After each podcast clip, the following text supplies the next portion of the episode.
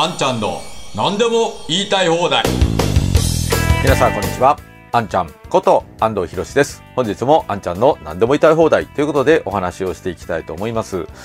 えー NHK のニュースだったんですけれどもこんなニュースが入ってきましてですね。物価高騰と人手不足で給食パンを学校に提供できず宮崎ということで小中学校の給食に出されているパンについて製造会社が原材料や光熱費の値上がりで採算が合わず人手も足りないとして宮崎県内の2つの市では先月から提供できなくなっていることが分かりました。県学校給食会によりますと代わりの業者は見つかっておらず再開できる見通しは立っていないということです。ねえ。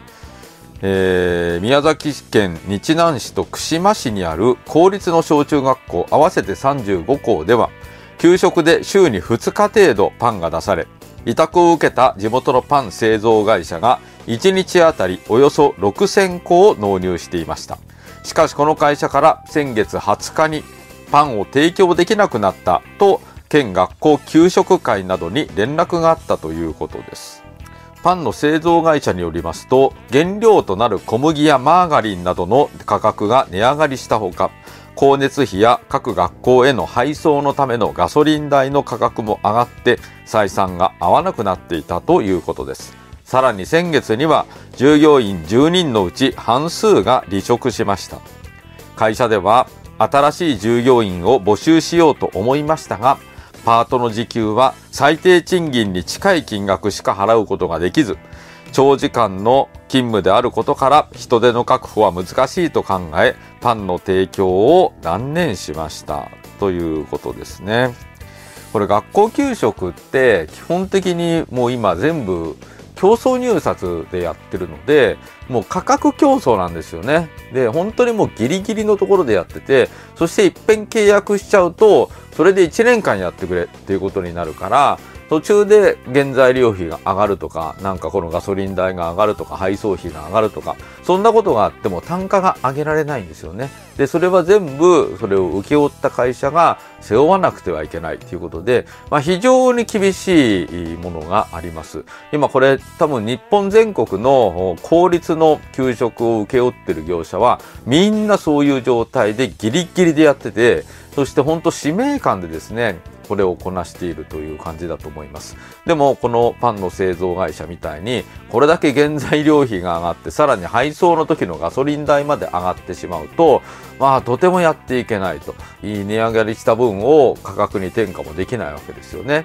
そして、えー競争入札で、えー取らなきゃいけないから原価とか人件費も最低に抑えてるわけですよ。だから人件費も最低賃金に近い金額でしか設定していないと。でそれ以上の金額は払えないということになるわけですよね。だからこの競争入札にしたらもうとにかく民間企業が努力をしていいサービスを安い価格で提供してくれるはずだというまあこれも幻想ですよね。とにかく競争入札でなきゃいけないと。そして安い金額で入札に応募してもらわなきゃいけない。そしてできるだけ安い金額で発注しなきゃいけない。そうしないと無駄だと。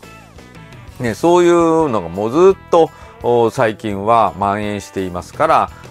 もうこのデフレの中でみんな本当に使命感でこういった給食業者はやっていると思います。まあこれ宮崎だけの問題じゃなくて、えいろんなところでもう給食の受給してくれる業者が見つからない。こういう話って本当は日本全国ですごくいっぱいあるんですよね。そして何とか受注してくれと、何とか請け負ってくれと、まあそういうことで頼み込んでいる。そそして請け負った側も、まあそこまで頼まれたら仕方がないけれども、でもこれ儲からないから本当はやりたくないんだよねっていうところ本当に多いと思うんです。しかも学校給食っていうことは休みが多いじゃないですか。土日が休み、ね、夏休みとか冬休み、春休みは全部休み。そこは利益出ないわけですよね。飲食業をやってる人はよくわかると思いますけれども、飲食業は